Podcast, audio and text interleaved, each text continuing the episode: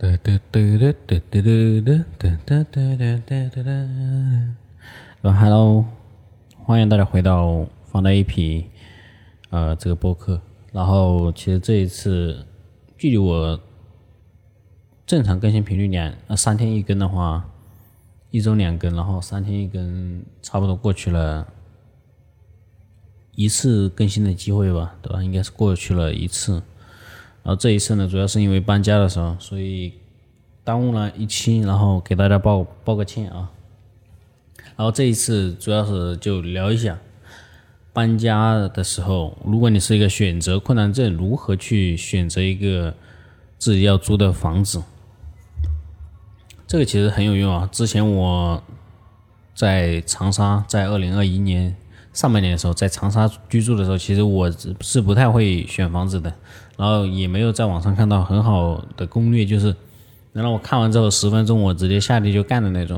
我发现没有啊，但我相信，因为很多人是会刚毕业，然后在一个陌生的城市需要自己去找住房的话，那么这个播客的话可以帮助到你如何在一天之内搞定住房这一块，而且不会有选择困难症这些困扰。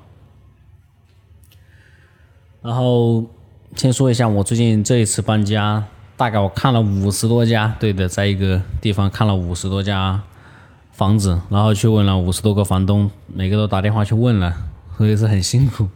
然后你是会选择会问，就是问了太多家嘛，然后你问了这边问一家，那边问一家，到最后的时候，你其实不知道怎么去选择哪一家，而且就算你知道你选择哪一家，中间比如说在第。七家的时候我比较看好，但是我可能看了五十多家之后，我对那第七家我的印象就不深刻了，然后我也没有他的电话号码，我也没有他的住房的那个位置，然后我就不知道怎么去再联系到他，在我二次去比较房型啊，然后里面宽带啊、平方数啊、然后水电啊这些的时候，我就发现我找不到他了，我就丧失了这一个比较好的一个房源。还有就是这套方法呢，其实适合。有选择困难症和刚毕业的同学，对的，希望能这能给你们起到一定的帮助啊。然后我们要说一下这个的前提，前提就是你要想一下，如果你在外面租房的话，你最不能接受的东西是什么呢？这个东西一定要你自己去明白，自己去清楚。比如说，呃，如果你是一个女生的话，你是不是要能不能接受与异性合租呢？如果你不行的话，就把这个给彻底给排除掉。还有一个租房比较考虑比较重要的就是有没有独立卫生间呢？如果你在上海或者在深圳这些房价比较高的地方，或者在北京那种一般房价动不动就两三千块钱一个月，对吧？然后还没有独立卫生间，所以这个一定要是你要去考虑的。如果没有独立卫生间，如果你不考虑的话，那么去看房的时候就不要去考虑这类的房子，因为它不适合你。还有就是这个房子里面有没有宽带呢？有没有冰箱？有没有洗衣机？这些东西都是跟生活很重要的。尤其洗衣机啊，能节省我们很多的时间。我他妈最讨厌的就是洗东西了，真的。然后其实用这个方法呢，最最快的时候是可以让你一天去找好房子，然后直接搬进去住的。当然这有些前提啊，就是你要在你找房的那一天。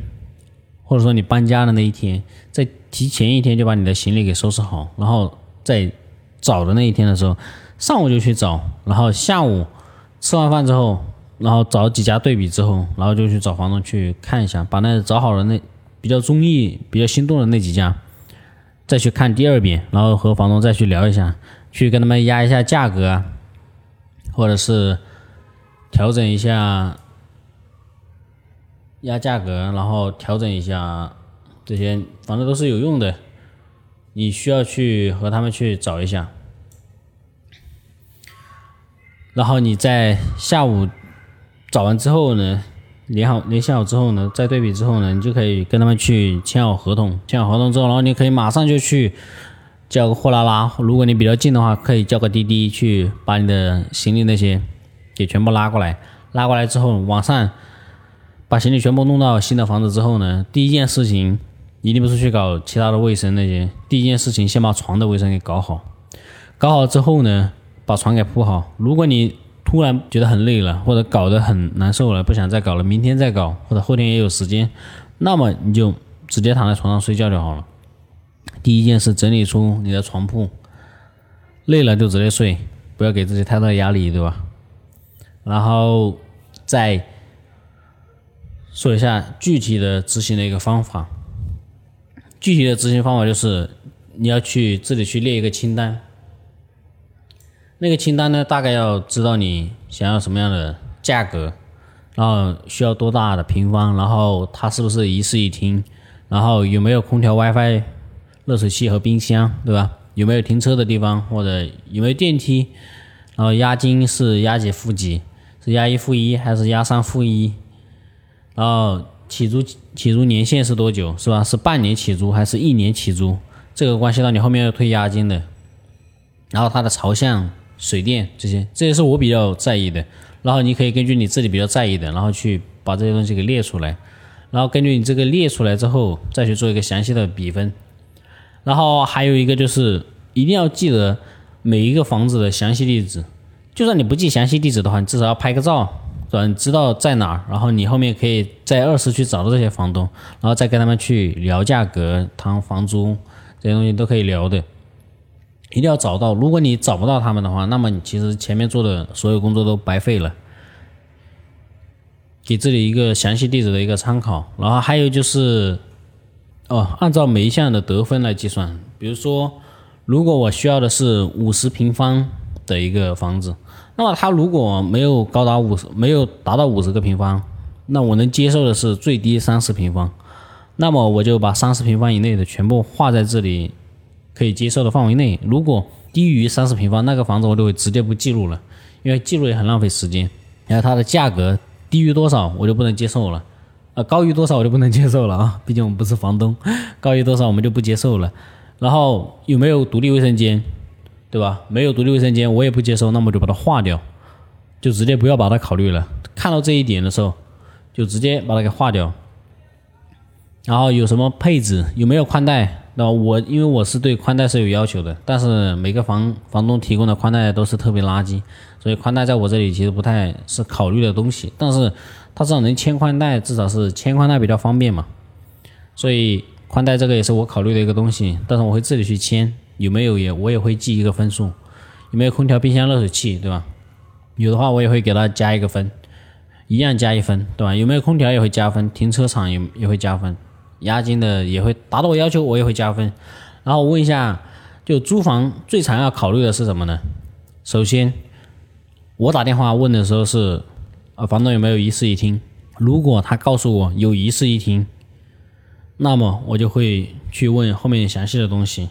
如果他告诉我没有一室一厅的话，那我就会问啊。首先，我跟大家说一下，我的理想型啊，就是五十个平方，价格是五百以内。然后有客厅、有卫生间、有卧室、有空调、有热水器、有宽带、有冰箱、有停车场，押金押一付一，然后起租半年起租，然后朝向的话就是东南北这些朝向都行，但朝西就是不行，因为太热了。我们这边刮风的时候，它刮不那个不刮那个西风，你知道吗？就是反正那个风，你如果你朝向朝西边的话，你的房间是。不会有空气流动的，非常的燥热，在夏天的时候。然后水水电的话啊，电我是要一块三，水是三块五。我接受最高住的地方就是在三楼，就这些。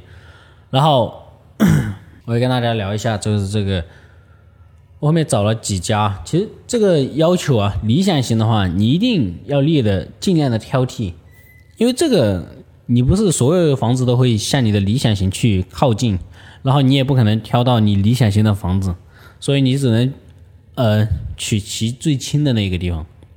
然后我跟你们说一下，我打电话是怎么打的，就是，啊，房东有没有房子？没有一房一厅，那有没有大的单间，对吧？因为我最少起要三十平以上的，有没有大的单间？他说如果有大单间的话，我说大单间大概多少平？他二十五平，那那好，那我就觉得不需要了，那我就挂掉了。如果另外一个房东告诉我有一房一厅的话，然后我就会问比较关心的几个问题，就是，呃，水电多少？呃，水电是很重要的。如果你的水电特别高的话，我上一个房子住在那儿，他那个月的最高水电给我跑到了一千多块钱，比我的房租都高。就那个电费就给我干到了一千块。所以水电这个东西很重要。然后你怎么获取一个平均的价格？就参考同同一个片片段呃同一个地方的那个平均电费，你就可以得到一个比较合适的一个房价啊水电那个价格。呃，第一我们要关心房租的价格，然后第二水电，然后第三就是它的多少平方，有没有停车，然后有什么配置，有没有独立卫生间。然后这个后面会把这个表截图发给你们，然后你们可以根据自己想要的情况去。